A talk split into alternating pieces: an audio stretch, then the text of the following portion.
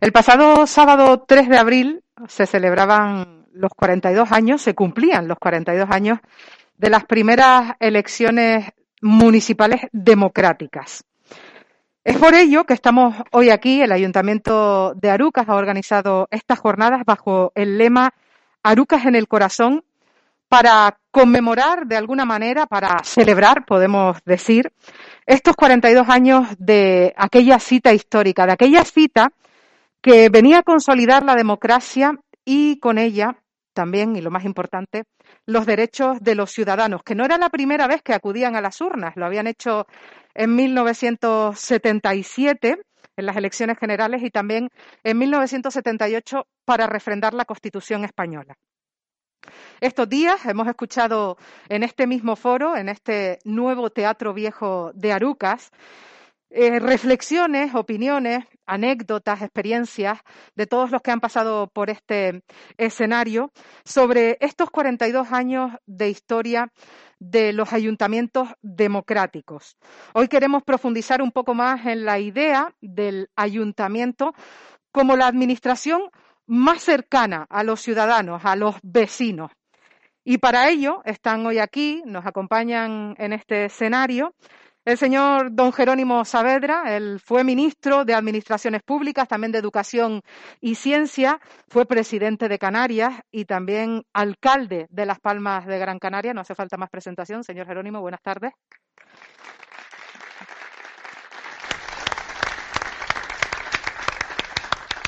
También está con nosotros la señora doña Milagros Luis Brito. Ella fue también consejera de Educación, Universidades, Cultura y Deportes del Gobierno de Canarias y también concejala del Ayuntamiento del Puerto de la Cruz en Tenerife. Muy buenas tardes también.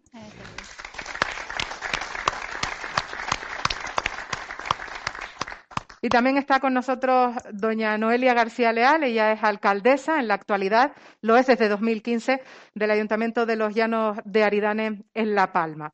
Voces autorizadas todas, como ven.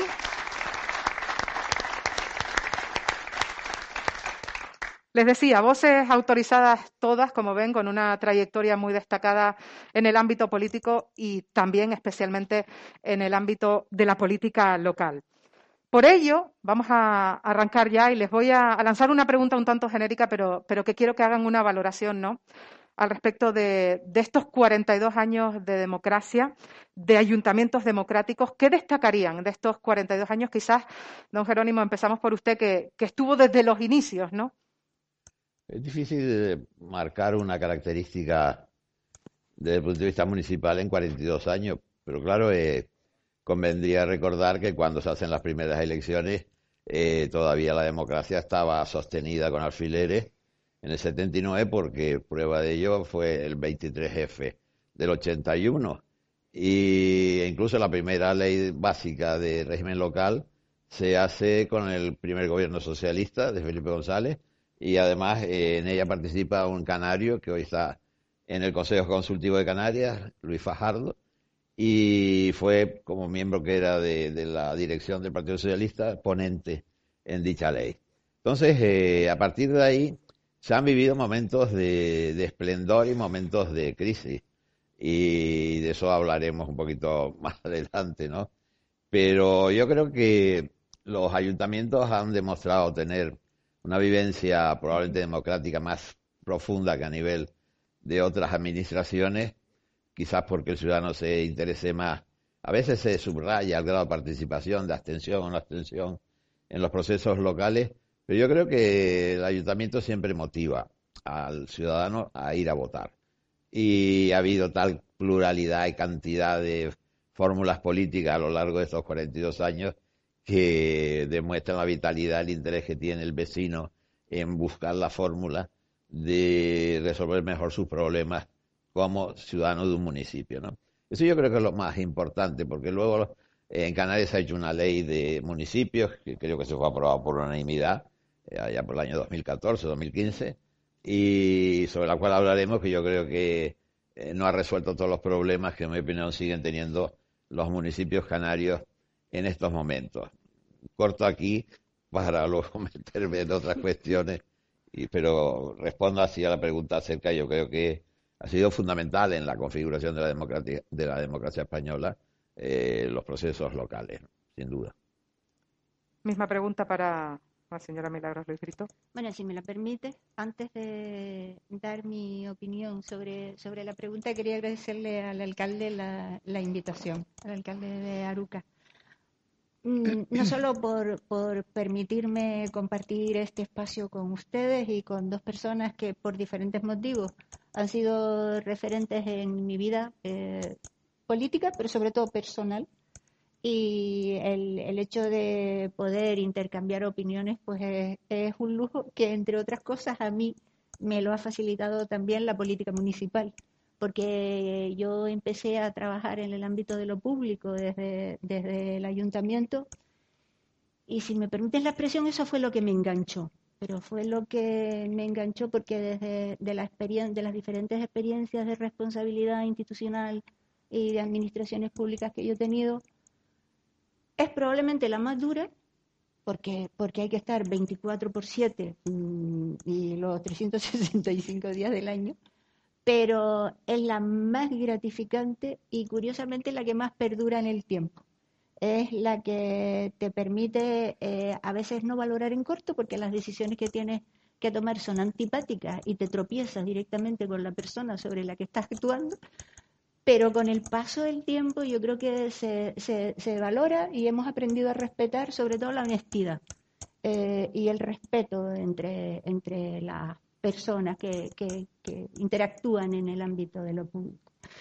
Yo sí comparto con Jerónimo que para mí ha sido una evolución determinante. Son 42 años que a lo mejor en la vida de, una persona es muchísimo, en la vida de una institución eh, no tiene por qué serlo tanto, pero yo creo que en el caso de la historia contemporánea de España y de Canarias sí es un periodo de tiempo significativo para analizar, entre otras cosas, porque tampoco hemos tenido demasiados periodos tan largos en, la historia contemporánea de, consolidación democrática y el ayuntamiento, cualquiera de los 88 ayuntamientos eh, de Canarias eh, es el mejor reflejo. Supone la posibilidad de acción directa. Yo creo que al principio, um, pues probablemente con mucha inexperiencia, pero creo que los cimientos fueron positivos. Creo que el esquema de, la, arquitectura institucional sobre la que se afianzaron los ayuntamientos canarios fue muy positiva.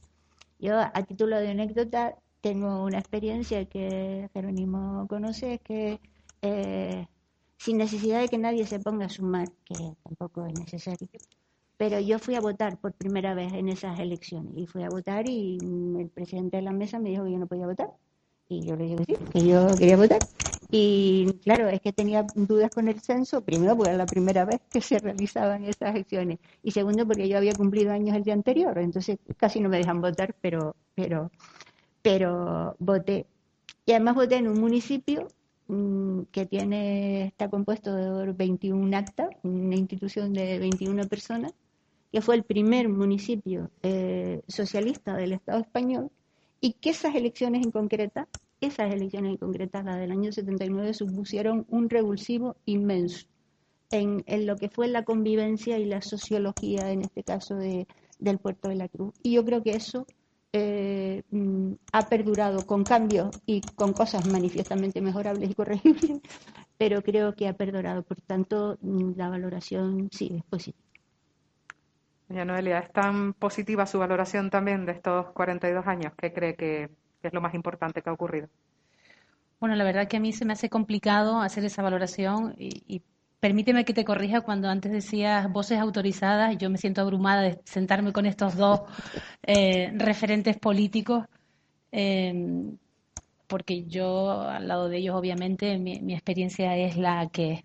Y también permítame agradecer al Ayuntamiento de Aruca y a su alcalde eh, la invitación y siempre es un placer estar en Aruca antes subía y la última vez que había estado ya hace algunos años eh, en un terreno de lucha, luchando, con muy buenas luchadoras, por cierto, eh, pero siempre es un placer estar aquí en Aruca.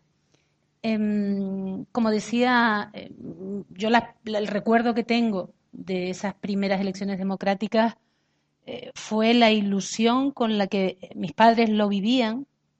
mis padres no eran personas políticas ni relacionadas directamente con la política, pero sí la emoción que tenían de poder decidir. Y, y, hablamos de ayuntamientos cercanos y de que los ayuntamientos es la institución más cercana. Y en ese momento, justamente yo creo que lo que querían elegir era a la persona con la que más relación de cercanía tenían. Yo creo que eso ha variado poco en estos 42 años. Eh, yo no voté, obviamente, y además también eh, felicito al ayuntamiento porque los 40 años y los 30 años siempre se, eh, se, se, celebran, pero los 42, los 45 parece que nadie se, se acuerda. Por lo tanto, felicidades también al ayuntamiento. Por lo tanto, obviamente, los ayuntamientos han evolucionado, nadie, a nadie se le esconde. María decía antes, desde el año 2015, yo soy, fui alcaldesa en el año 2011 hasta el 2013, después una moción de censura nos desalojó del ayuntamiento y volvimos en el 2015 y ahora en el 19. Yo sí que he notado una evolución abismal en los últimos años. Es decir, cuando me pongo a leer actas de hace algunos años, da la sensación, mirado con retrospectiva, de que fácil se hacían las cosas. Posiblemente no. Eh, desde una fiesta hasta la construcción de un instituto que este año cumple los 50 años, eh, parece que se hacía con, eh, con poco dinero. Claro, hay que vivir la situación en ese momento concreto. Pero las reivindicaciones de los ayuntamientos y de los alcaldes y alcaldesas básicamente siguen siendo las mismas. Es adquirir poder porque al fin y al cabo los ciudadanos a quien acuden siempre es al ayuntamiento. Da igual que no tengamos competencias en educación, da igual que no tengamos competencias en sanidad, da igual que no tengamos competencias en costas, pero los ciudadanos al fin y al cabo donde acuden es a su ayuntamiento para intentar resolver las cuestiones. Es verdad que en los últimos años además, em, y, quienes hemos podido eh, estar en la gestión de los ayuntamientos, y aquí hay algún otro alcalde y exalcalde, eh, es verdad que tenemos la sensación de que nos aprietan por abajo, nos aprietan por arriba. Yo siempre digo que los alcaldes somos los, las alcaldesas somos los autónomos de la política, porque es que estamos 24 horas al día, los 365 días del año, y, cada vez la, la, presión de la administración es cada vez mayor. Las exigencias son mayores, no solo de la ciudadanía, eh, porque hay más medios para relacionarse con los ayuntamientos, y de eso sí que seguramente hablaremos eh, un poquito más tarde, sino que también la propia administración parece que es que eh, eh, nos aprieta cada día más. Y ahí seguimos sobreviviendo, intentando ofrecerle a los ciudadanos para lo que nos han elegido, básicamente, que es justamente para, para que le demos respuesta a sus demandas. Y los ciudadanos también saben perfectamente que en ocasiones no se las podemos dar. Pero basta que le escuches, le entiendas y le expliques el por qué no.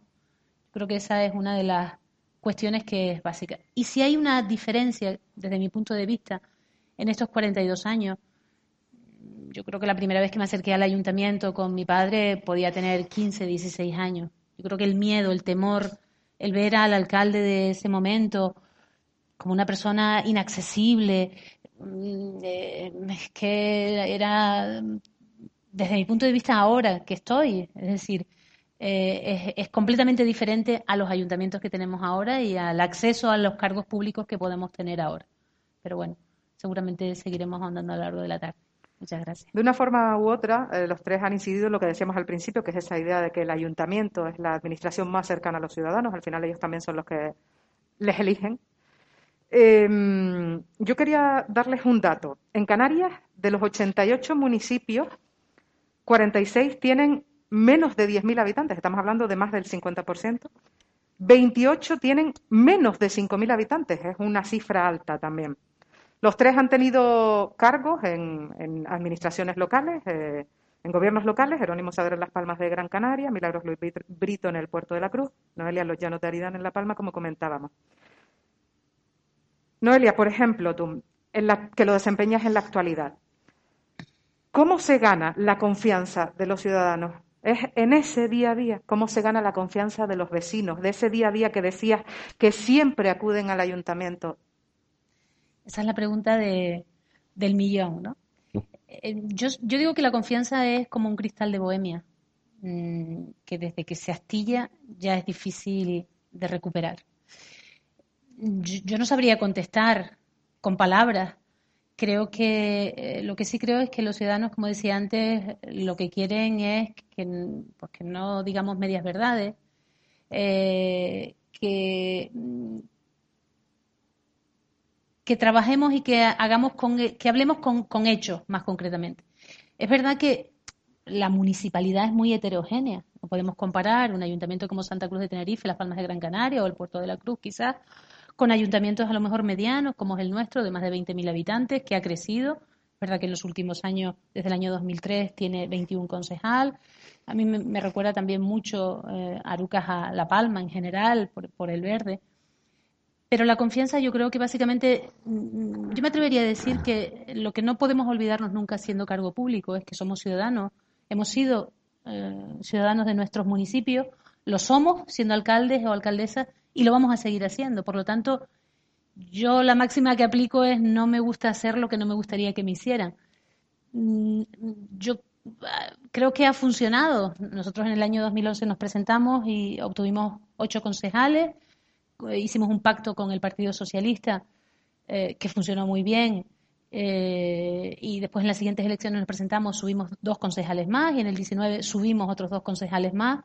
Por lo tanto, em, no, sabría decirlo en palabras, pero la verdad es que la forma de, trabajar que hemos tenido y donde es verdad que una de las preocupaciones básicas ha sido siempre contar con la ciudadanía. No es fácil. No es fácil porque supone más trabajo, pero también es verdad que tiene una serie de beneficios de que aprovechamos de la, nos aprovechamos también de la generosidad de los ciudadanos, de la implicación de los ciudadanos, em, y al final los ciudadanos pasan de entender o de hablar de el ayuntamiento a nuestro ayuntamiento, porque también se sienten partícipes de las decisiones que, tomamos. Yo creo que esa forma de ganarse la confianza, yo siempre lo digo, no a nivel personal, eh, sino a nivel institucional. Yo creo que es más importante ganarse la confianza de la institución, que la institución gobierne el partido que gobierne, siempre esté inmaculada y sea eh, respetada antes que la confianza personal, porque hoy estoy yo, mañana estará otro, pasado otra, y lo más importante es que la institución como tal se gane la confianza de los ciudadanos. Y eso eh, no es fácil, pero bueno, hay que seguir luchando. Es entonces quizás la cercanía, digamos, ¿no? El resolver los problemas diarios de los ciudadanos, de los vecinos, la mejor gestión. El tema que, que has planteado eh, requiere muchos matices, porque no es lo mismo la, la proximidad que tenga un municipio y un alcalde o un equipo municipal, si ese equipo es de mayoría absoluta, si es consecuencia de pacto, primera cuestión. Segundo, el núcleo, la población que tenga ese municipio, no es lo mismo eh, la participación, la proximidad eh, Moya, en Arucas, que en Las Palmas de Gran Canaria o Santa Cruz de Tenerife. Entonces, eh, esa cuestión es muy importante. Eh, no es lo mismo eh, tener la confianza de todo un equipo municipal sin ninguna restricción, porque es de un solo partido, a que tengas que estar templando gaitas y, buscando que todo el mundo quede contento y satisfecho en sus pretensiones, ¿no? Y la segunda cuestión es que la proximidad se manifiesta habitualmente en que el cargo público sea fácilmente accesible. Y eso ahí no influye, en mi opinión, el número de habitantes. Y porque yo he notado en la época de alcalde que, que, el ciudadano no tenía miedo del alcalde. Y que como presidente o como ministro, a mí no se me acercaba nadie a hablar o a plantearme un problema. En cambio, como alcalde sí. Entonces, el ciudadano, cualquiera que sea su nivel cultural, sabe que en el ayuntamiento tiene una puerta a la que llamar y que ahí tiene que tener respuesta. Y eso es muy importante señalar para cualquier ideología que esté presente en un ayuntamiento. Luego se ha criticado mucho las fórmulas de participación, de si la democracia eh, está cuatro años esperando que de nuevo vuelvan las urnas para que el ciudadano exprese su contento, desagrado con la gestión municipal. Y entonces se ha hablado mucho de incrementar la participación. Yo tengo una experiencia eh, que, me llevó a la conclusión de que no es tan importante la creación de nuevos órganos en los que el ciudadano se sienta participante, porque luego no aparece. Es decir, se crean consejos sociales de las grandes ciudades y con 80 miembros, por ejemplo el caso de Las Palmas, y ahí están presentes todos, todas las asociaciones, todos los grupos sectoriales, etcétera, y a la segunda, tercera difícilmente reunías el quórum. Entonces, eh, ves que, que, no se resuelven los problemas por tener más eh, posibilidades de hablar el ciudadano. Sí, el ciudadano cree que allí no tiene ningún interés, pero cuando incluso el, el, alcalde está dispuesto a escuchar, te ves con esa ausencia. Y la experiencia más directa fue que la ciudad de Las Palmas tiene cinco distritos y en cada distrito hay una junta de distrito, como saben, las grandes ciudades, y ahí participan eh, notablemente las agrupaciones de cada uno de esos distritos. Y acude también concejal responsable del mismo. Y eh, eso resultaba insuficiente para determinado planteamiento del propio partido y de otros partidos. Entonces dijimos, vamos a hacer asambleas de distrito. Y yo y presidí esas asambleas en plaza pública eh, y uno, y acudían más de 200 vecinos, ¿no? Pero ¿qué problemas te planteaban? Era increíble la obsesión que existía entonces, estoy hablando periodo 2007-2011, con las eh, antenas de los móviles. Era una cosa obsesiva. Allí había vecinos que con toda seguridad decían que él tenía un cáncer y que era consecuencia que tenía una antena en altar. E incluso una concejal, que no era de mi partido, pero estaba en este gobierno, eh, se manifestaba y era como yo le decía, pero ¿cómo te manifiestas en contra de las antenas si tú eres la que más usas el móvil?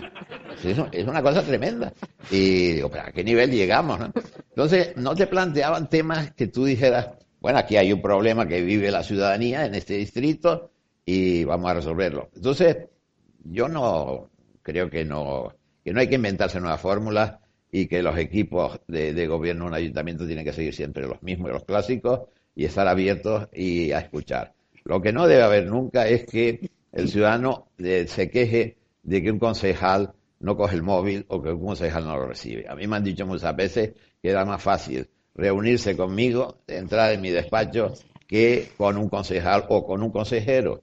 Y eso yo creo que hay que evitarlo. ¿no?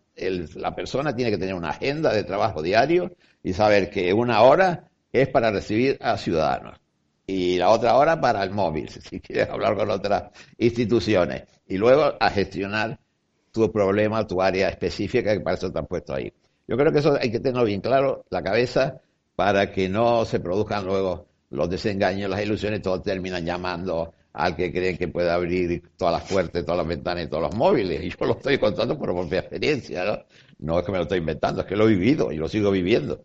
De forma que, que esos son aspectos fundamentales en torno a la proximidad del ciudadano con su ayuntamiento. Eh, si funciona bien el equipo de gobierno y la oposición, evidentemente, eh, el ciudadano está eh, estará insatisfecho si no le dan la respuesta positiva, pero sabe, consciente que habrá problemas económicos, habrá problemas jurídicos, que habrá problemas de otra naturaleza y hay que decirle por qué no se puede hacer eso.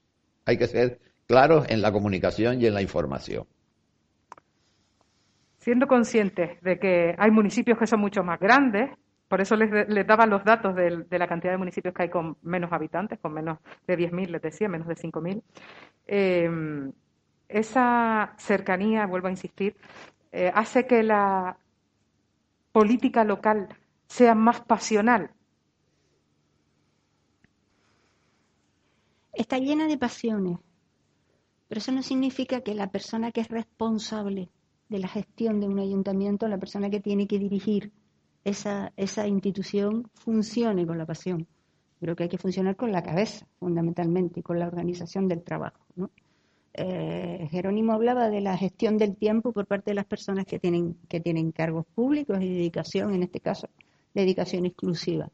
Yo, yo no le dedicaba una hora, pero yo, por ejemplo, los martes se bloqueaban la agenda porque los martes era el día que yo dedicaba a oír no es resolver problemas, a oír los problemas que me iban a plantear. Al final, si tú ordenas el tiempo, eres coherente y das eh, esa impresión ordenada y te respalda tu equipo de gobierno, eh, creas un método de trabajo.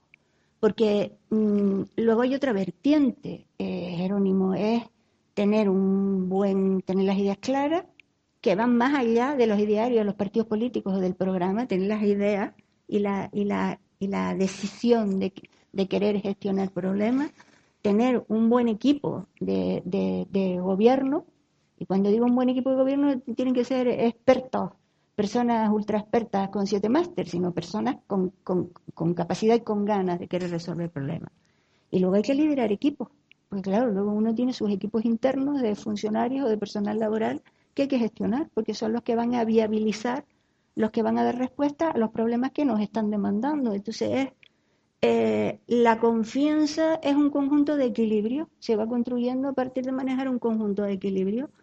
Que te vean, que seas accesible, que no significa que estés todo el día en la calle haciendo nada, sino que, que seas accesible cuando una persona te necesite, que seas honesta y que seas sincera y que si te plantean un problema que no tienes capacidad de responder, pues pues no, es que quiero que me autorices un hotel no sé dónde y está en zona dominio de costa y yo no tengo todavía competencia en zona de costa, pues, pues mire usted, no, no pierda el tiempo conmigo porque yo no se lo voy a resolver.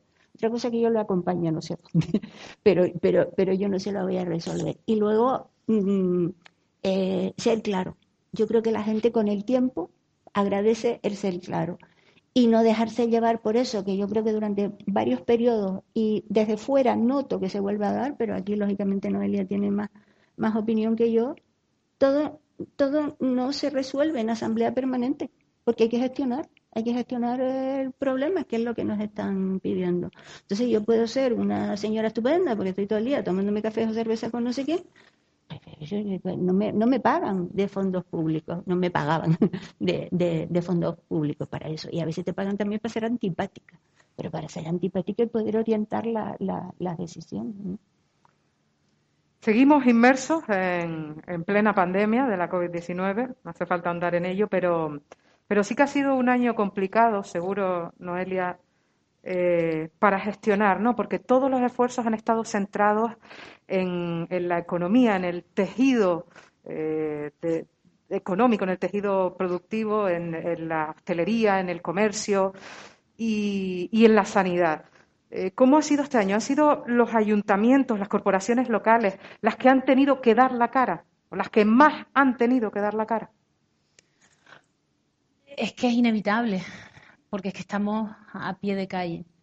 Eh, si me permite, y a colación de lo que manifestaban Jerónimo y Milagro, yo se lo digo con absoluta sinceridad eh, y, y, estoy absolutamente de acuerdo con Milagro respecto a combinar la cercanía, obviamente, con la gestión. Es que si no, es que somos gestores, pero obviamente gestores cercanos. Yo el día que salga a la calle y un vecino no se acerque a contarme un problema, ese día no, no, a contarme un problema, a buscar una solución, ese día entenderé que no, que, que, que no estoy en el lugar adecuado. Y ahí sí es verdad que hay una parte de actitud personal. Eh, más allá de política, es decir, hay personas que son más retraídas o menos cercanas, porque es su forma de ser, pero que son magníficos gestores y también son muy buenos alcaldes o alcaldesas. Pero es verdad que esa combinación es fundamental. Eh, la esposa del alcalde asiente cada vez que dice, decimos dedicación, tiempo, porque las familias lo viven. Eh, en una ocasión mi pareja me dijo, me conozco todos los establecimientos de los llanos de Aridane, porque cada vez que te paras a hablar, para no interrumpir, me quedo mirando los escaparates. Conozco todas las ofertas. Y es verdad, porque al final eh, yo creo que eso es lo que, y yo que he sido diputada regional y directora general, es verdad que esas cosas no pasan. Y eso posiblemente también es lo que Mm, es, duro y en situación de pandemia todavía más, pero es verdad que también eh, te engancha la política porque lo que eh, el, ver el resultado inmediato, bueno y malo, porque cuando es malo, pues también lo pasas mal, eh, pero ese resultado positivo es lo que te hace sentir que, estás ahí por algo y que puedes hacer cosas, que a lo mejor otra persona lo haría de forma diferente o no lo haría. Pero bueno, en ese sentido, e-, eres tú quien se siente bien. y ahora retomo lo que planteaba. Eh, la situación de pandemia ha sido extremadamente dura para todo el mundo, para todas las instituciones, no me atrevería yo a, decir para unos más que para otros, pero es verdad que los ayuntamientos y, los alcaldes aquí presentes lo han sabido bien. Mm, nos cogió ah, con el pie cambiado y desde el primer minuto estuvimos en la calle. Eh, por eso, y sin ánimo de ofender a, los sanitarios ni mucho menos, pero no a los alcaldes. Yo me atrevería más a decir a los propios concejales que estaban también en la calle, eh, en contacto con un montón de gente, eh, llegando a todas esas personas que no podían salir de su casa. Por eso eh, yo, yo, siempre tiro una lanza, yo sé que la, política no está muy bien vista, pero en situación de pandemia los concejales y las concejalas desde el primer minuto estaban al lado de, las personas. Y es verdad que en muchas ocasiones nos hemos visto exigiendo, pidiendo y reclamando eh, recursos económicos porque nos hemos visto pues que hemos tenido que cambiar absolutamente todo lo que teníamos previsto, dejar las prioridades que teníamos a un lado para atender a lo prioritario. En primer lugar, proteger a las personas eh, con, todos esos zafarranchos de limpieza diario, eh, darle tranquilidad a las personas de que estábamos a su lado también, que no estaban solos en ningún momento. Yo creo que una de las campañas, desde luego, más emotivas que hicimos mm, y, todavía hoy nos lo sigue recordando las eh, familiares de, esas personas mayores. Cogimos el censo de personas mayores de 60 años que vivían solas y les fuimos llamando, eh, los trabajadores municipales desde sus casas, eh, porque también estaban confinados, fueron llamando uno a uno para contrastar qué necesidades tenían. Y el que los ciudadanos se sintiesen acompañados eh, en una situación de confinamiento, la verdad es que una, fue una de las experiencias más positivas dentro de, toda esta situación. Y obviamente eh, los responsables políticos también somos personas. También llegamos a casa y tenemos personas vulnerables que podemos contagiar. también sufrimos y padecemos el miedo y eso normalmente no se ve. Retomo el tema que lo has comentado así un poco por encima. Los ayuntamientos siguen eh, reclamando competencias. Eh, yo lo, amplío un poco más, tú decías, para, ahora atender la pandemia, pero yo hablo en términos generales reclamando competencias para, para atender a la gente. ¿En qué punto? Pueden responder los tres, no hace falta, si alguno, como ha hecho Noelia, respondiendo, pues también pueden hacerlo, no hace falta que pase por mí.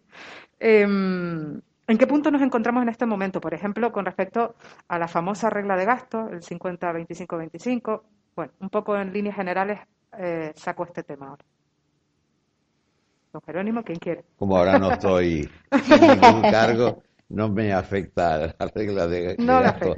Pero creo que Bruselas ha sido bastante generosa en el sentido de abrir la mano en cuanto al déficit y ya vemos Desgraciadamente que estamos ya en el 130, o creo que parece, de deuda pública, el 130 de nuestro PIB, de toda la riqueza que producimos en el año, y eso es un dato preocupante porque ese dinero hay que es prestado, y ese dinero hay que devolverlo. Y naturalmente yo recuerdo otra crisis que nos cogió, y no, ninguno estaba en ese momento en algún ayuntamiento, no sé, la del 2008, la de Lehman Brothers, y eso fue tremendo, ¿eh? Porque el gobierno y, ayuntamiento espero que no les ocurra eso.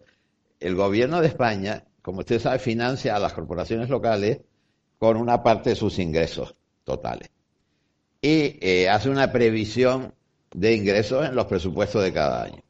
Pero si luego esos ingresos no se producen, eh, tú ya como ayuntamiento, como cabildo, has recibido la cantidad prevista, pero que no pero al año siguiente te van a exigir que le devuelvas y te des cuenta. Entonces, eh, te notas con que tienes una caída de ingresos tremenda, ¿no? Entonces, estamos eh, el año 21 viviendo de la solidaridad europea, de la solidaridad nacional y de la autonómica respecto a las corporaciones locales. El caso de Canarias, como saben ustedes, por el régimen económico y fiscal, las corporaciones locales tienen un tratamiento que, salvo los de País Vasco y Navarra, no tiene parangón en el resto de España. A veces eh, vivimos sin saber lo que tenemos y ser conscientes de lo que tenemos y nos diferencia por circunstancias objetivas, no por ningún privilegio. Entonces, eh, nos encontramos que aparte de los recursos que proceden de la Fiscalidad Canaria, del llamado REF, eh, básicamente el IGIC, eh, si no se venden servicios ni se venden productos, pues el IGIC cae, como cayó ya el pasado año. Y sin embargo, pues tenemos un gobierno que ha sido solidario, que ha hecho los números, que ha preferido no endeudarse más y mantener las cifras de lo que en principio vayan recibiendo las corporaciones locales y no las que van a recibir a lo largo de este año. Porque eh, en este primer trimestre en Canarias las cifras de ayer del paro, pues también contribuyen a clarificarnos que no estamos todavía en brotes verdes. Bien, entonces eso es posible que se produzca a partir del verano y que la recaudación fiscal canaria pues permita mejorar las previsiones que los presupuestos de Canarias han establecido en favor de las corporaciones, cabildo y ayuntamiento. Entonces a eso le suman una serie de partidas que hay en los presupuestos canarios que eh, a veces, y permítame la crítica, los ayuntamientos y cabildos se olvidan de ello. Porque a mí me tocó crear el Fondo de Solidaridad Municipal. En la tercera legislatura autonómica, siendo presidente en el 91 al 93, con las AIC, eh, me acuerdo en, en la vida del partido, un comité regional que se celebró en el Hotel Gloria Pala y que, por los motivos que sean, ganas de incordiar, que a veces en los partidos tenemos que sufrir los que estamos al frente de ellos, ¿verdad? Pues estuvieron a punto de que yo perdiera la votación del informe de gestión del trimestre anterior.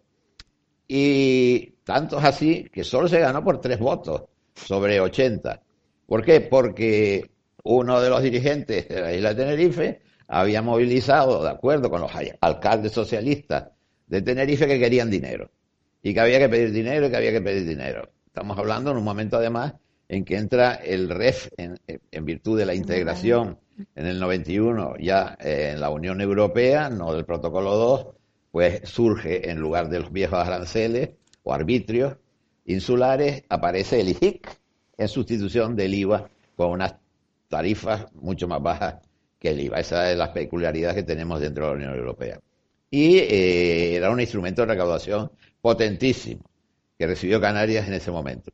Entonces, eh, me acuerdo que cuando vi aquella votación, eh, llamé al consejero de Hacienda, que no era de mi partido, José Miguel González, pelo pincha, como lo decíamos cariñosamente, y, le dije, mira, los alcaldes están revolucionados y quieren más dinero. Y me dice, y fue una cosa que siempre se me ha quedado, lo que el presidente diga. Eso es ser un buen consejero de Hacienda y que no era mi partido, ¿verdad? Para que tomen nota los alcaldes y futuros presidentes. Como dijo así en el despacho. Y yo le dije entonces, dos mil millones de pesetas, ¿de acuerdo? Sin problema. Y ahí se creó el Fondo de Solidaridad municipal que era el primero en toda España, porque ni siquiera en Andalucía, donde gobernaban también desde muchos años el Partido Socialista, no se había creado el fondo de esa solidaridad municipal. Bien, esto viene a cuento de que en la situación que estamos, el primer año de gran crisis de la pandemia, ha habido una respuesta solidaria y que ha permitido a todas las administraciones, haciendo un mayor o menor esfuerzo, responder a las necesidades que surgían. Pero yo lo pongo en comparación, por ejemplo, con esa crisis que hablaba antes, yo alcalde de Las Palmas en el año 2008, que de repente cayeron los ingresos, y me acuerdo que por licencia de construcción de obras, normalmente se ingresaba a 2 millones o 3 millones en el Ayuntamiento de Las Palmas y pasó a 100 mil pesetas. Entonces. entonces, con lo cual los presupuestos y me venían al mismo tiempo. El problema de las guaguas que tenía un convenio colectivo que les había otorgado, digo otorgado entre comillas, el equipo anterior, otro partido, y, teníamos un desequilibrio entre los ingresos, la caída de los pasajeros también por la crisis, eh, de la construcción, el paro tremendo, y entonces yo dejé de dormir tranquilamente. O sea que cuando se habla de la proximidad, yo efectivamente lo he vivido, yo como ministro nunca he dejado de dormir tranquilamente ni como presidente, pero como alcalde, ¿sabes? Cuando decía la nómina de las guaguas de Las Palmas, son 300.000 pesetas que hay que pagar dentro de 20 días y me decía el concejal, decía que no hay, ¿dónde lo sacamos? etcétera. Comprendan que los aspectos de la proximidad tienen también esos, esas inconveniencias que no tienen otras administraciones que están más alejadas y se encierran en su carrozo, en su ropero, y allí aguantan mejor las embestidas. Entonces, eh, también contribuye a eso, en este momento aprovecho, para decir que los medios de comunicación de nuestro país están incurriendo en un pesimismo permanente. Y yo creo que eso no es bueno para cualquier partido que sea. Estoy hablando en términos generales. Si ayer mismo se hablaba la cifra del paro a 31 de marzo. Y lo que destaca que haber habido una reducción del número de parados, incluso en Canarias, de 2.000, lo que pone de titulares es el número de parados más que hay ahora comparado con en marzo del año pasado. Eso ya ganas de rebuscar y meterte eso de titular como negativo porque entonces, entonces no es que han reducido el paro en el mes pasado dos mil y pico, sino que se han eh, incrementado el paro en cuarenta mil. Creo que esa es la cifra que daba la prensa. Eso me parece que no contribuye a animar a la gente que ya tiene problemas psicológicos por la encerrona, la pandemia y, y las necesidades nuevas que surgen, que si los ERTE, que si tal, y no es posible que estén los medios también machacando, porque no machacan al gobernante, machacan a la ciudadanía. Porque en eso no hay diferencia, en sufrirlo, las consecuencias, lo mismo, un gobierno de un partido que de otro. Y también eh, yo quería aprovechar esta circunstancia porque a veces eh, la, con esta historia de que las redes sociales eh, existen ahora y no existían hace 10 años, pues que los medios no pueden quedarse atrás. Lo cierto que hay una confusión y ahí la quiebra de valores eh, está bastante de relieve hoy en los medios de comunicación. Y no estoy para nada hablando de la libertad de expresión, que no tengo ningún problema para aceptarla, asumirla y defenderla, ¿no? Pero son cuestiones importantes al hablar del papel de los ayuntamientos en una crisis como la actual. Eh, la respuesta a los ayuntamientos ha ido incluso más allá de las competencias. Has planteado tú también el tema competencial. El tema competencial de los ayuntamientos no es ahora ha surgido en el pasado.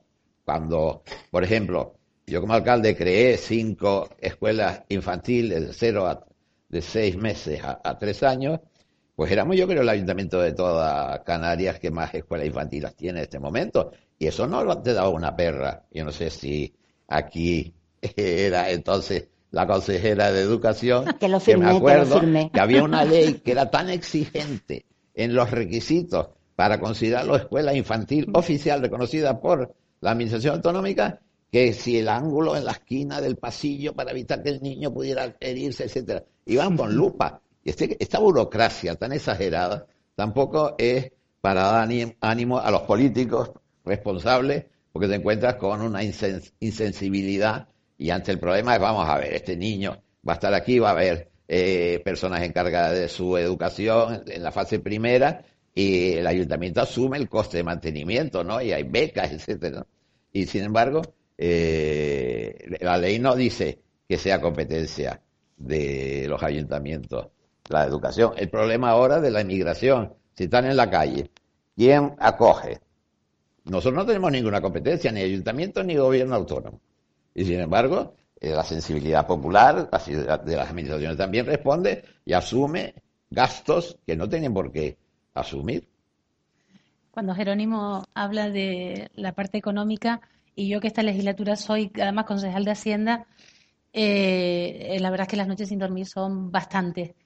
Eh, la primera noticia que me dio el tesorero en el año 2011 cuando entramos a gobernar por primera vez fue no tenemos dinero para pagar las nóminas. la ignorancia es bonita porque uno se presenta alcalde pensando que va a hacer cosas, mm, no que no hay dinero en la caja. Eh, la siguiente llamada que hice fue para que le pusiesen ruedas a los coches de la policía y me dijeron que no, que a mí personalmente sí me daban crédito, pero al ayuntamiento no.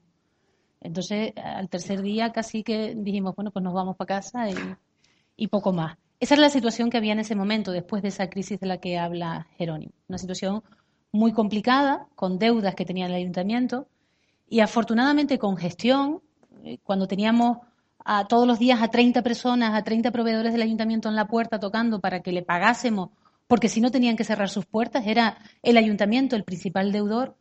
Esa situación ha dado un vuelco absolutamente de 180 grados de la situación que tenemos ahora. El otro día me decía un proveedor, es que antes yo cuando tenía falta de dinero iba al ayuntamiento porque siempre me debía, pero es que ahora como van al día, yo creo que esa, eh, ese, cambio ha sido importante. En una ocasión, eh, eh, miembro de la oposición me dijo que yo gestionaba el ayuntamiento como si fuese una empresa privada. Y yo le dije que sí.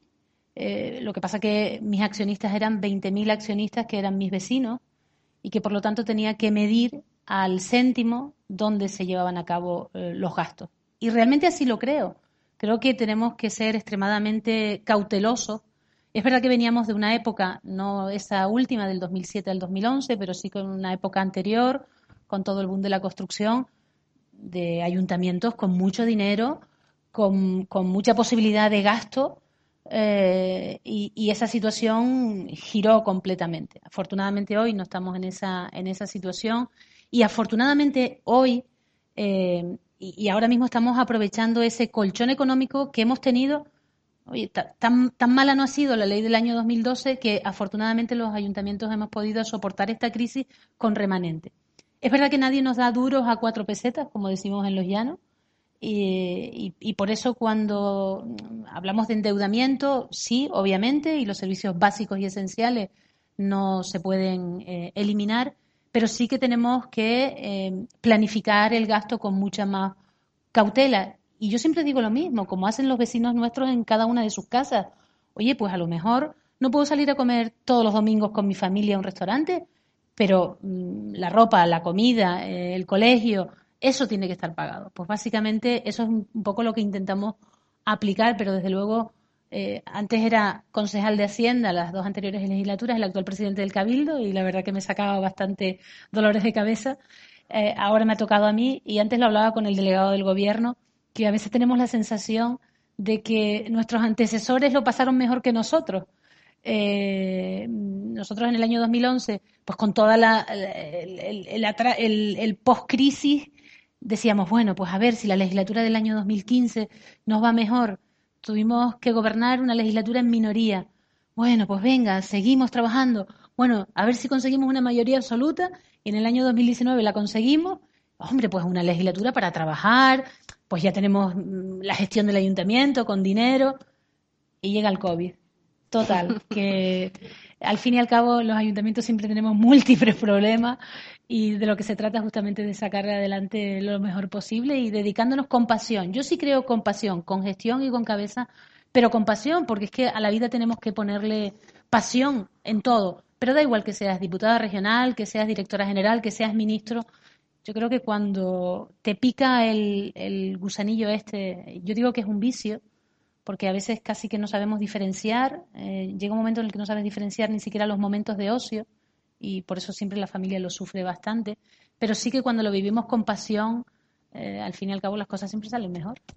Yo en esto creo que probablemente también tiene mucho que ver, mm, visto ahora desde fuera de, la no responsabilidad de gestión, en, en el análisis del contexto, probablemente el impacto tampoco sea igual en todos los ayuntamientos ni en todos los municipios de Canarias porque eh, yo que lo vivo ahora día a día en un municipio turístico, el primer municipio turístico de Canarias, es un municipio que es el más pequeño de todas las islas, tiene 8,4 kilómetros cuadrados, totalmente de suelo urbano urbanizable, todo, y urbanizable queda poco. Entonces, mm, la deuda estructural que se arrastraba, que en el caso de este municipio además viene ni siquiera de la crisis del 2008 de, de Brada. Se arrastra con anterioridad una deuda estructural muy potente, entre otras cosas porque la gestión en los inicios de estos 40 años, cuando avanzó el, el periodo de urbanización, claro, se dimensionó una estructura municipal en base a unos ingresos que no eran estructurales, que eran coyunturales, pero la dimensión del gasto se ajustó a unos presumibles ingresos que dejaron de ser tales, con lo cual el acumulado de la deuda ha supuesto durante todo el periodo democrático un problema serio, concretamente en el ayuntamiento del, puerto de la Cruz.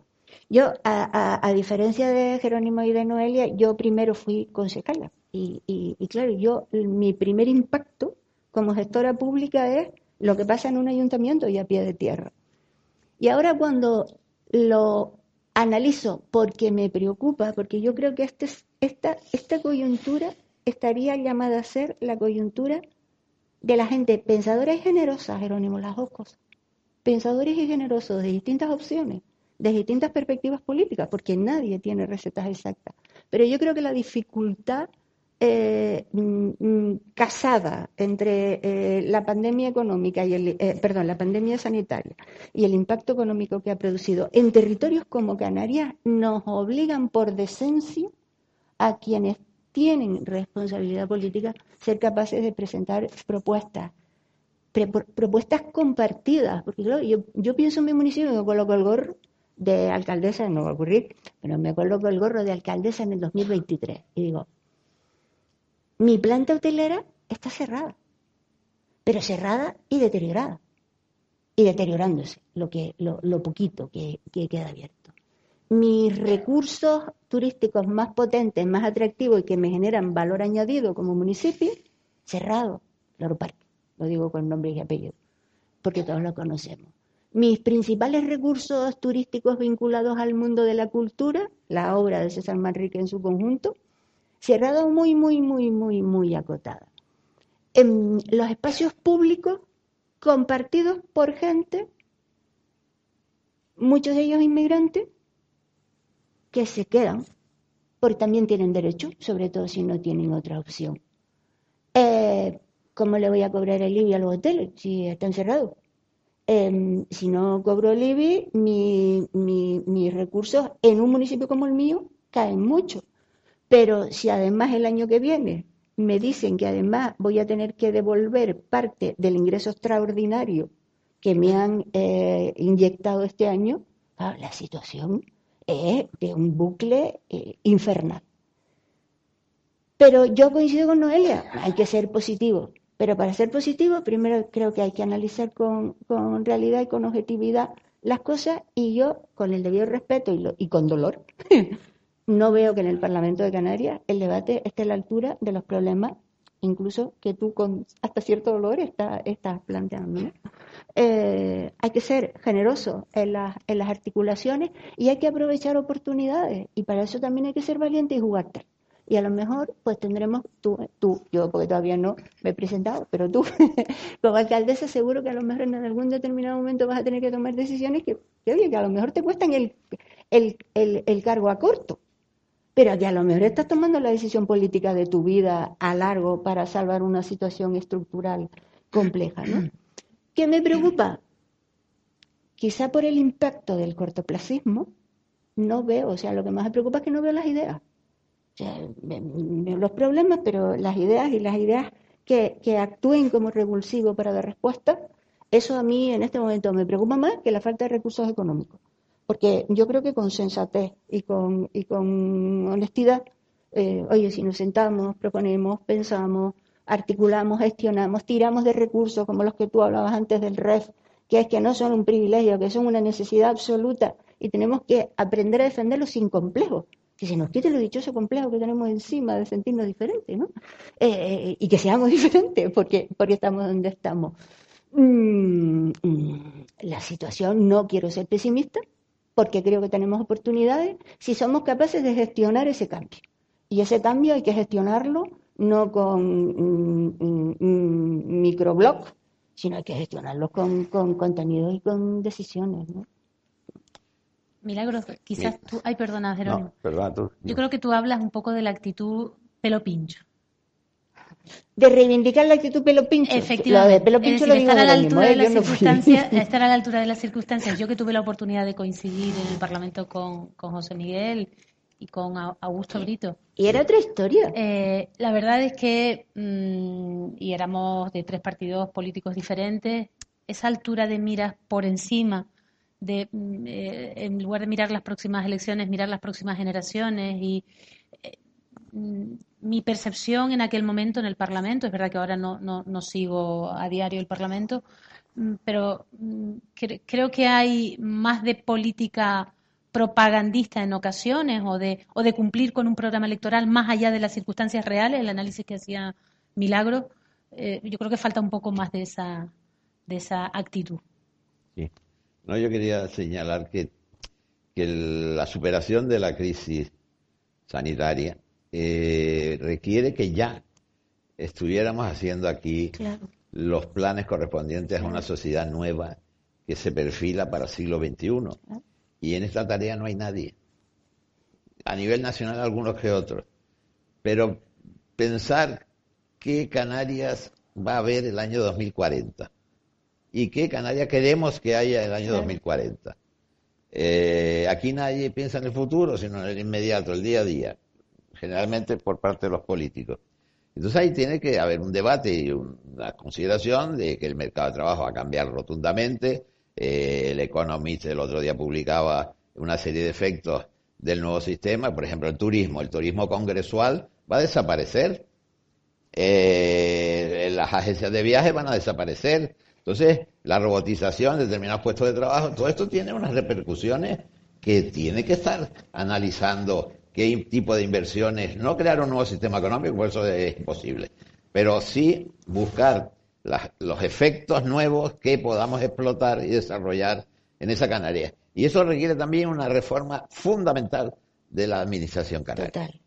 Pero fundamental. Es decir, antes hablábamos de las competencias. Tenemos esa ley de, de municipios y de cabildos. Pues no ha resuelto el problema de, por ejemplo, de la dependencia.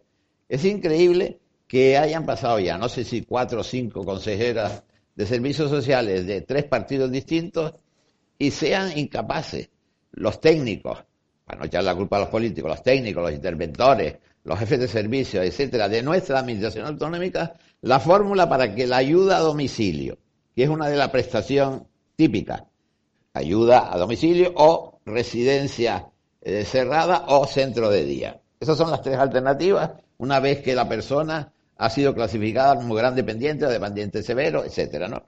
Entonces, por la ayuda a domicilio, la están haciendo los ayuntamientos, pero la estamos haciendo incluso antes de la ley de, la dependencia, porque se prestaba y se sigue prestando, ¿no?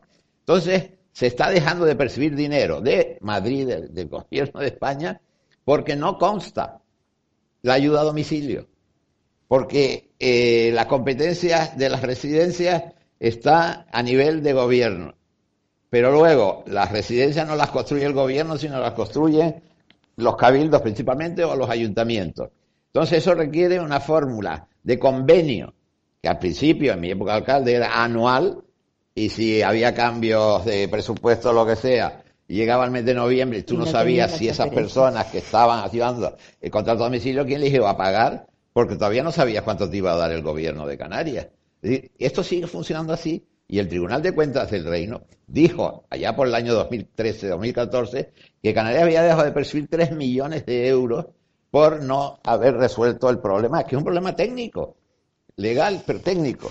Entonces, ¿cómo es posible que, solo hay, creo, 13 municipios en La Palma, casi todos, que tienen reconocido la ayuda a domicilio a nivel estatal?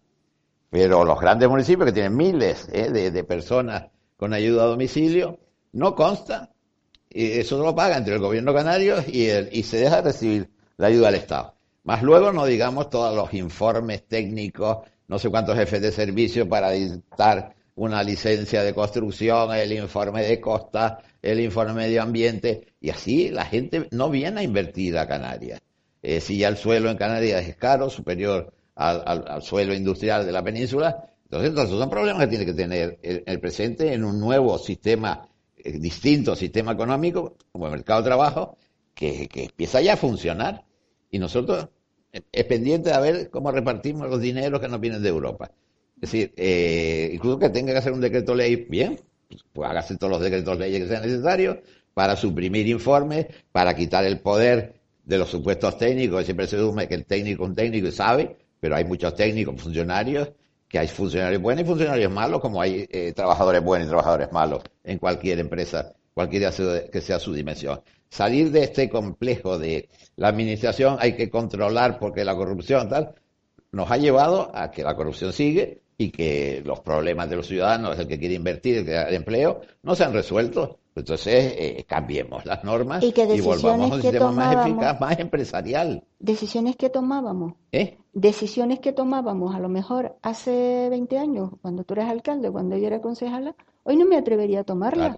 porque a lo mejor tomabas alguna por ignorancia y otras porque te desesperaba. O sea, yo Los alcaldes tienen que construir vivienda, hay proyectos de construir con niños, Con menores, ¿eh? ¿Cuántas decisiones tomas en materias de menores? Situaciones a lo mejor en municipios más de componente rural no, pero en municipios de base turística donde el, elemento de, sobre la mm, población infantil y la adolescente es terrible. Eh, claro, yo mm, tengo que tomar decisiones sobre menores, pero espero el dictamen del gobierno de Canarias, no, me, no estoy culpabilizando a nadie, estoy hablando de que no hemos sido capaces de racionalizar. Estos 42 años no han servido para, para racionalizar problemas de verdad, la ayuda a domicilio y para mí el tema de menores. El tema de menores, quizá porque lo he vivido en, mis propias carnes, yo cuento una anécdota.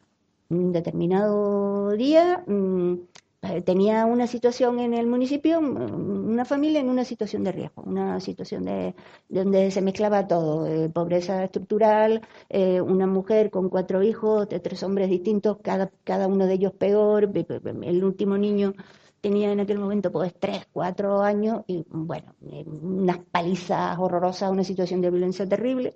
Pero claro, cada vez que íbamos a intervenir, pues ella, ella presionada retiraba la denuncia, no podía.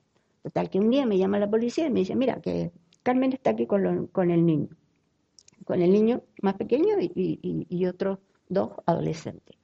Y era como un sábado a las 10 de la noche. Me voy a la policía local y le digo, ¿qué pasó, Carmen? Mira, que yo te voy a hacer caso, que tenías razón, yo no lo voy a aguantar más.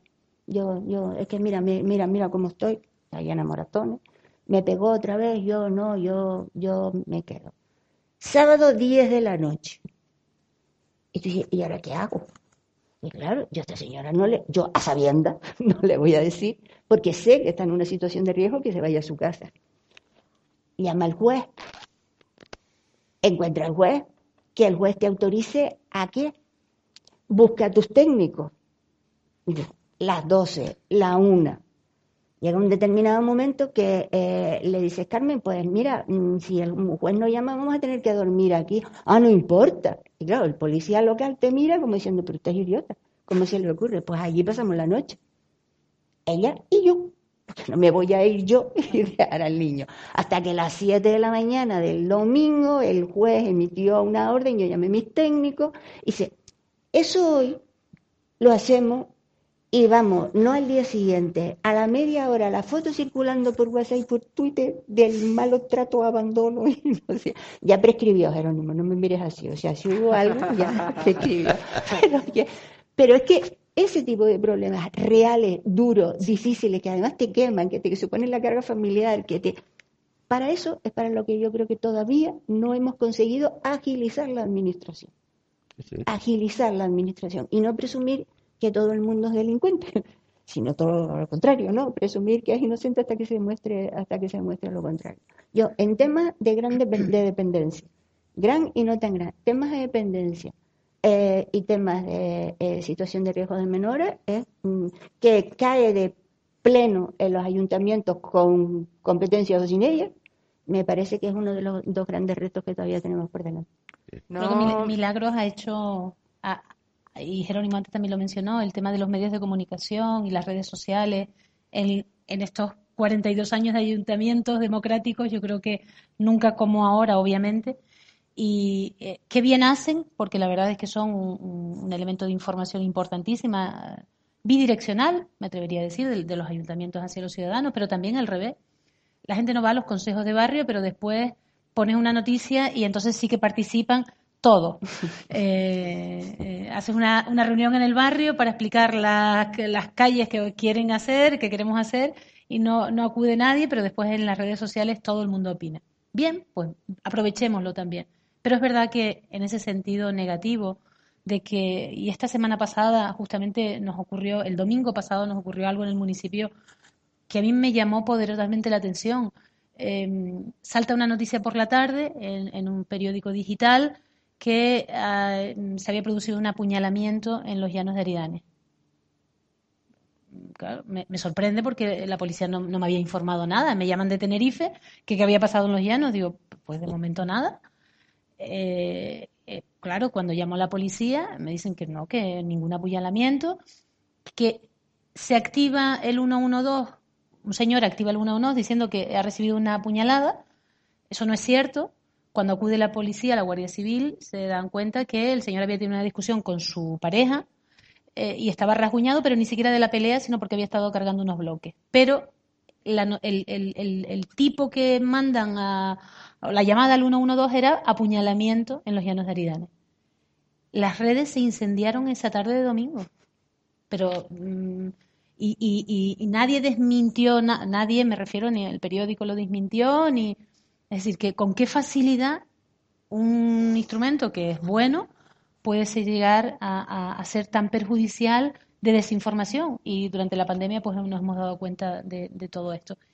Em, en la participación es curioso porque en esa participación, en esos órganos creados que yo creo que tienen que estar y dar la oportunidad, eh, es curiosa porque hay mayor participación de mujeres siempre que de hombres.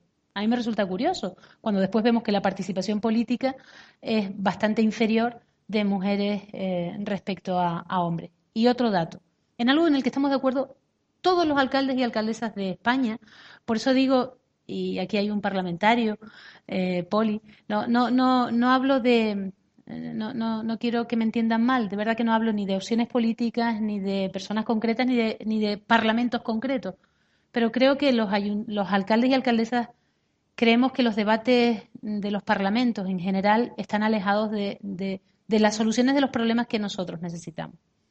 Hay una demanda que es exclusiva de todos los ayuntamientos de España, que es en los últimos años la pérdida de capital humano que hemos tenido los ayuntamientos.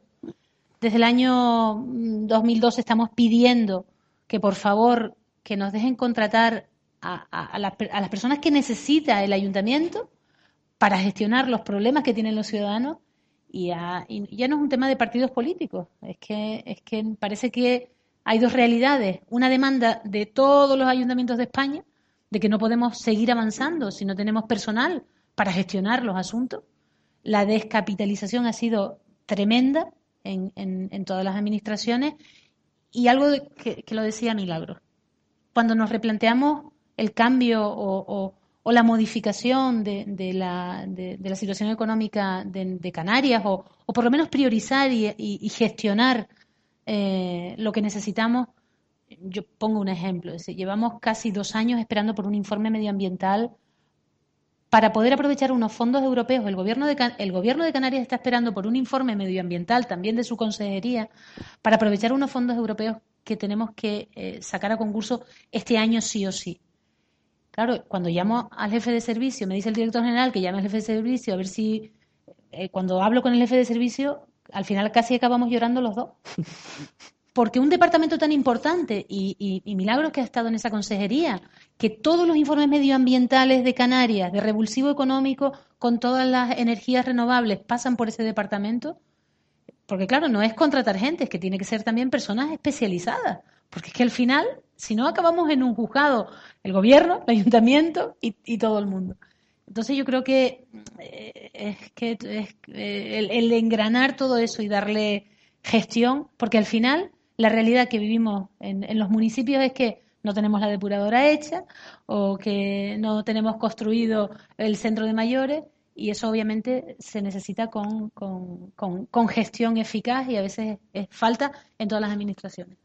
Acabas de comentar, Noelia, y, no quiero cortarles en este debate que está muy interesante, pero sí que quería añadir un aspecto que me parece importante sacar, que es el papel de la mujer en estos 42 años de democracia. Porque les voy a dar unos datos, como hice antes. 88 municipios canarios, 72 tienen alcalde, solo 16 alcaldesas. Si lo llevamos a nivel estatal, el porcentaje es de 78 a 22. ¿Cómo es el camino de una mujer para llegar a un cargo político? No soy sospechoso. Pero también te, preguntaré al respecto. Porque fue el primer gobierno autonómico en el 83 que tuvo una consejera de turismo. Pero tenía problemas, para ir al, ¿eh? tenía problemas para ir al baño, según confiesa ella, cada vez que podemos. ¿Sabes? Un parlamento de hombres, no con Y en el ayuntamiento respetamos la regla yo, de Yo, creo que ahí, yo creo que ahí sí que mm, hemos avanzado en cuanto al marco jurídico para facilitar e incluso favorecer la participación de las mujeres en, la actividad pública. Eh, yo creo que en ese sentido la, constitución del 78, mm, aunque, aunque suene extraño, me parece que hemos sido muy injustas y, hablo en primera persona de plural, en no reivindicarla, porque yo creo que es a partir de ese momento cuando se produce todo el engranaje jurídico que nos va permitiendo avanzar en igualdad de condiciones. Ahora bien, dicho eso, una cosa es la norma y otra cosa es la construcción social. Por ahí quería. Eh, claro, porque, pero, pero lo digo para no desprestigiar la norma, porque claro, sin norma no podemos realmente introducir modificación. La norma la tenemos. Yo creo que además en su momento fue una norma puntera y es la que nos ha permitido ir construyendo el resto de estructuras que, que favorezcan incluso eh, políticas de igualdad, que nos animen a romper techos de cristal. Yo, yo creo que eso es muy importante. Pero queda la otra parte, queda la parte de la, de la, de la mentalidad. Yo, yo eh, puedo contar, porque entre, entre el año 95, por ejemplo, que accedí yo, y el año 2020, Mm, han, cambiado muchas cosas, ¿no? Eh, em, yo eh, accedí a, un cargo como concejala, pero en mi municipio, que es un municipio pues muy abierto, muy libre pensador, donde han pasado todos los científicos y viajeros que han visitado Canarias. Eh, por él, la primera mujer concejala estuvo, sigue viva, en el año 73 y luego, y además ella todavía cuenta que como hacía bien lo de amas de casa, porque no te vienes para el ayuntamiento, ¿no? esa fue su introducción. La de ella, la mía, unos cuantos años después, fue por derecho. Tenía derecho, lo quise ejercer y lo hice. Dicho eso, eh, yo creo que eh, hay, dos, eh, dos, sesgos de género en la política municipal especialmente que, son prevalentes. Ya no digo el no equilibrio entre alcaldes y alcaldesas, sino que si cogemos por áreas de, gestión municipal, todas las áreas que tienen que ver, todas las áreas, un altísimo porcentaje de aquellas áreas que tienen que ver con el cuidado en la gestión municipal la llevan a cabo mujeres, las que tienen que ver con la planificación y la gestión más ordenada eh, se adjudican a, hombres. ¿no? Solo mm, sigue hasta hace el año, ya en pandemia, hice un sondeo estadístico y sigue siendo así. La mayor parte de responsables urbanísticos municipales en, Canarias, en los 88 municipios, son hombres. La mayor parte de concejalas de asuntos sociales, derechos sociales, servicios sociales, lo llamemos como lo llamemos, de las políticas municipales de cuidado, son, son mujeres. Y luego está el, el, el sobrecoste a la hora de competir, ¿no? porque a la hora de que hay alcaldes y representantes públicos en la sala, y a la hora de querer competir, porque yo quiero ser alcaldesa y lo expreso con naturalidad, eh, mm, no es lo mismo y no se sigue percibiendo igual en los partidos políticos, no cuando son hombres o cuando, o cuando son mujeres. Por tanto, yo creo que jurídicamente hemos avanzado, tenemos un marco seguro, la construcción social eh, creo que es la asignatura que nos queda por avanzar. Para eso son muy importantes los referentes. Y cuando Jerónimo hablaba antes de, la, de, la, de, la, de su gobierno, de su primer gobierno, de su primera mujer consejera, de Loli, eh, bueno, Loli, Loli em, Claro, es que ella además cuenta, y lo cuenta públicamente, que ella mm, tuvo que demostrar que ella estaba porque no habían baños para mujeres en las instituciones públicas. En el Parlamento de Canarias no había, en el gobierno hubo que habilitarlo porque no lo había. De ahí, aquí hemos avanzado mucho, evidentemente, pero sigue habiendo un largo camino por recorrer y por construir imágenes. Noelia es un emblema como alcaldesa, más allá de opciones políticas, pero es un emblema como alcaldesa, además, en una isla como La Palma y en un municipio como los Llanos de Aridán, que es un municipio pues, pues potente pero mmm, alcaldesas en municipios relevantes de larga estancia, poquitas en estos 42 años. ¿Qué queda por hacer entonces para conseguir esa igualdad real? Jerónimo, o a lo mejor una valoración de qué se ha conseguido en estos 42 años en ese sentido, en el, en el papel de la mujer, que ¿cómo de importante ha sido? Primero lo ha conseguido la propia mujer, porque de mi época de ministra de Administraciones Públicas a hoy, el porcentaje de funcionarias supera notablemente al de funcionarios. Y lo mismo está ocurriendo en la Administración de Justicia que en los servicios generales del Estado. Y yo creo que en Canarias, como llevamos tanto tiempo sin oferta pública de empleo, hubiera recordado esta alcaldesa, eh, no sé qué va a pasar, yo supongo que sí, porque ya también de las universidades canarias han salido probablemente más graduadas que graduados y que irán probablemente a compensar. Luego está el problema cultural, mentalidad, etcétera. Eso más que cultural diríamos acultural, de creer que no sirve, de creer que por qué tal. Luego hay casos específicos donde hay que rizar el rizo.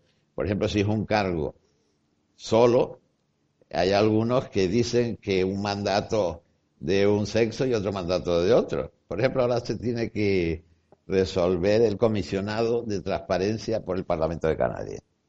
Y ahí el primero ha sido un chico que está ahí se acaba el mandato eh, estos meses próximos.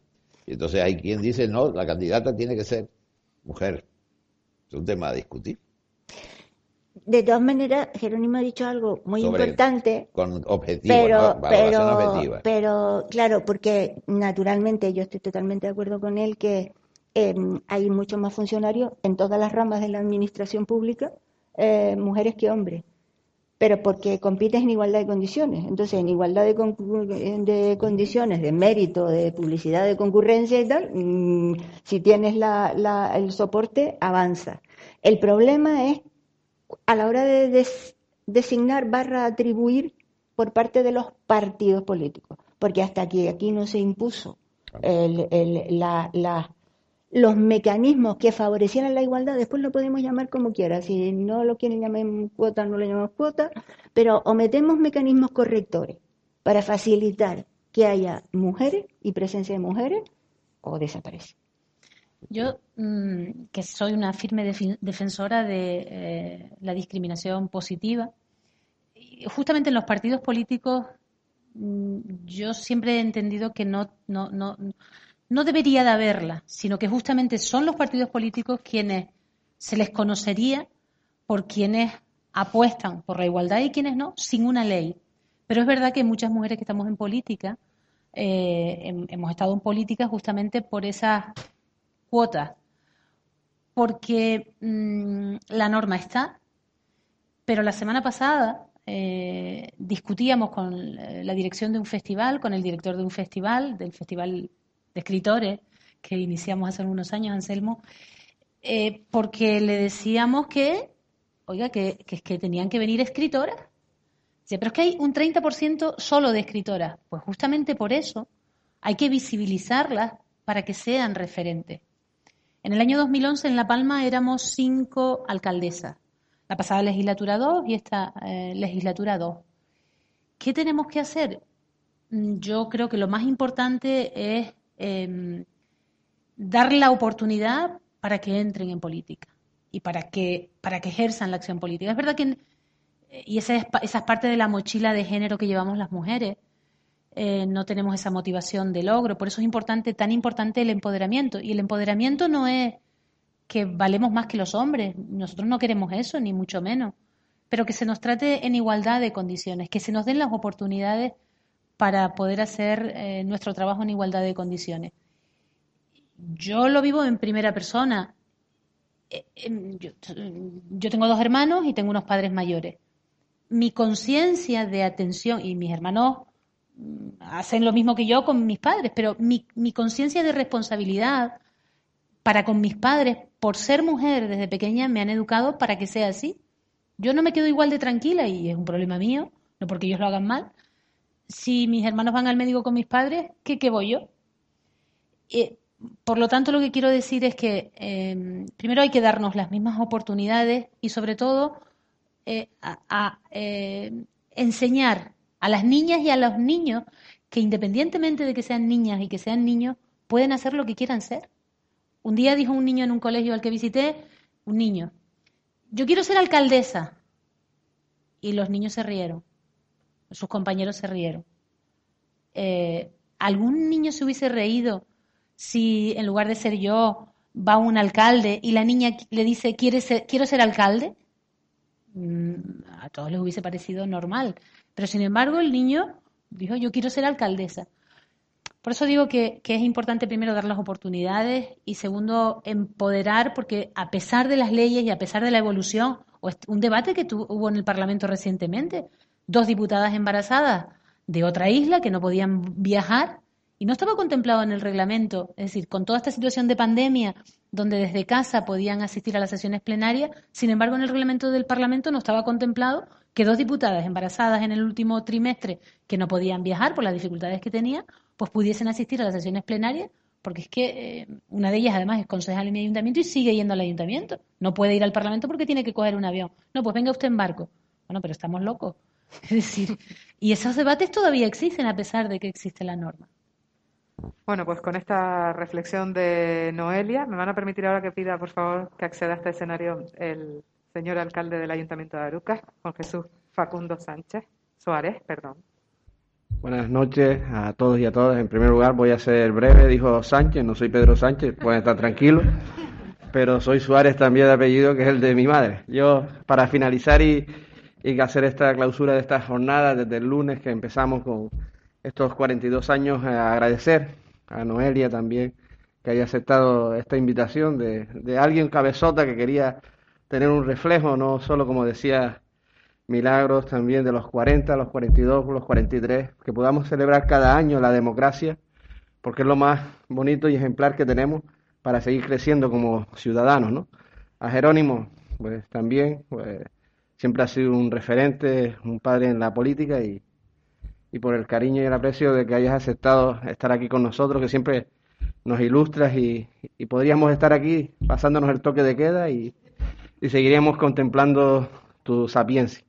Y a Milagro Luis también, porque el cariño lo, hemos ido demostrando en el conocimiento, la verdad que una persona que ha trabajado, que, que fue jefa mía, eh, como consejera de educación un tiempo, pero fue jefa y, también en la valía que ha tenido desde los concejales. Queríamos que estas jornadas fueran un, re, reflejo de, lo que decía también Noelia, de que siendo niños, siendo niña, que queramos ser lo que queramos ser, que no nos pongan límites, fronteras, y eso es lo que queríamos hacer eh, con estas jornadas. En estos tres días darles un ejemplo a, todos los que han asistido, especialmente hoy, el lunes y el martes, de que las cosas son posibles, que los cambios son posibles, que el arte de la política es cambiar lo imposible a lo posible y a veces, aunque tengamos el camino difícil, lo conseguimos. Por eso agradecer tanto a las personas que nos acompañaron el lunes, a Ramón Díaz, que ha estado también presente en esta jornada, a Armando Pérez Tejera también, que llevó la jornada, y también a Alicia, Alicia, historiadora del ayuntamiento, que se prestó también a colaborar.